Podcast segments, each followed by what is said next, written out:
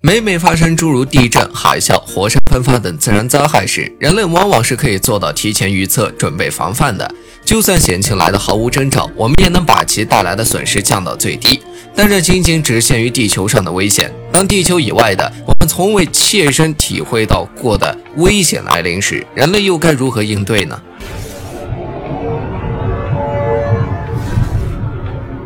简单来讲，地球之外的危险指的就是宇宙中各类小行星等潜在危险天体撞击地球的可能。虽然它发生概率极低，可一旦发生，危害性非常大。在灭绝说中，小行星撞击地球论就是一种致使地球上所有恐龙全部消失殆尽的假说。此理论阐述了当一颗直径约在七到八公里左右的小行星于六千五百万年前冲击地球，引发大爆炸，一部分恐龙直接死于其中，还有一部分因为爆炸引发的尘雾阻碍了植物的光合作用，温度急剧降低，花草树木迅速枯萎，又饿又冷的它们只能走向死亡。如果说恐龙灭绝的假说只是一种猜想，并不能作为行星撞击地球的真实论据的话，现实生活中其实也是有类似案例出现的。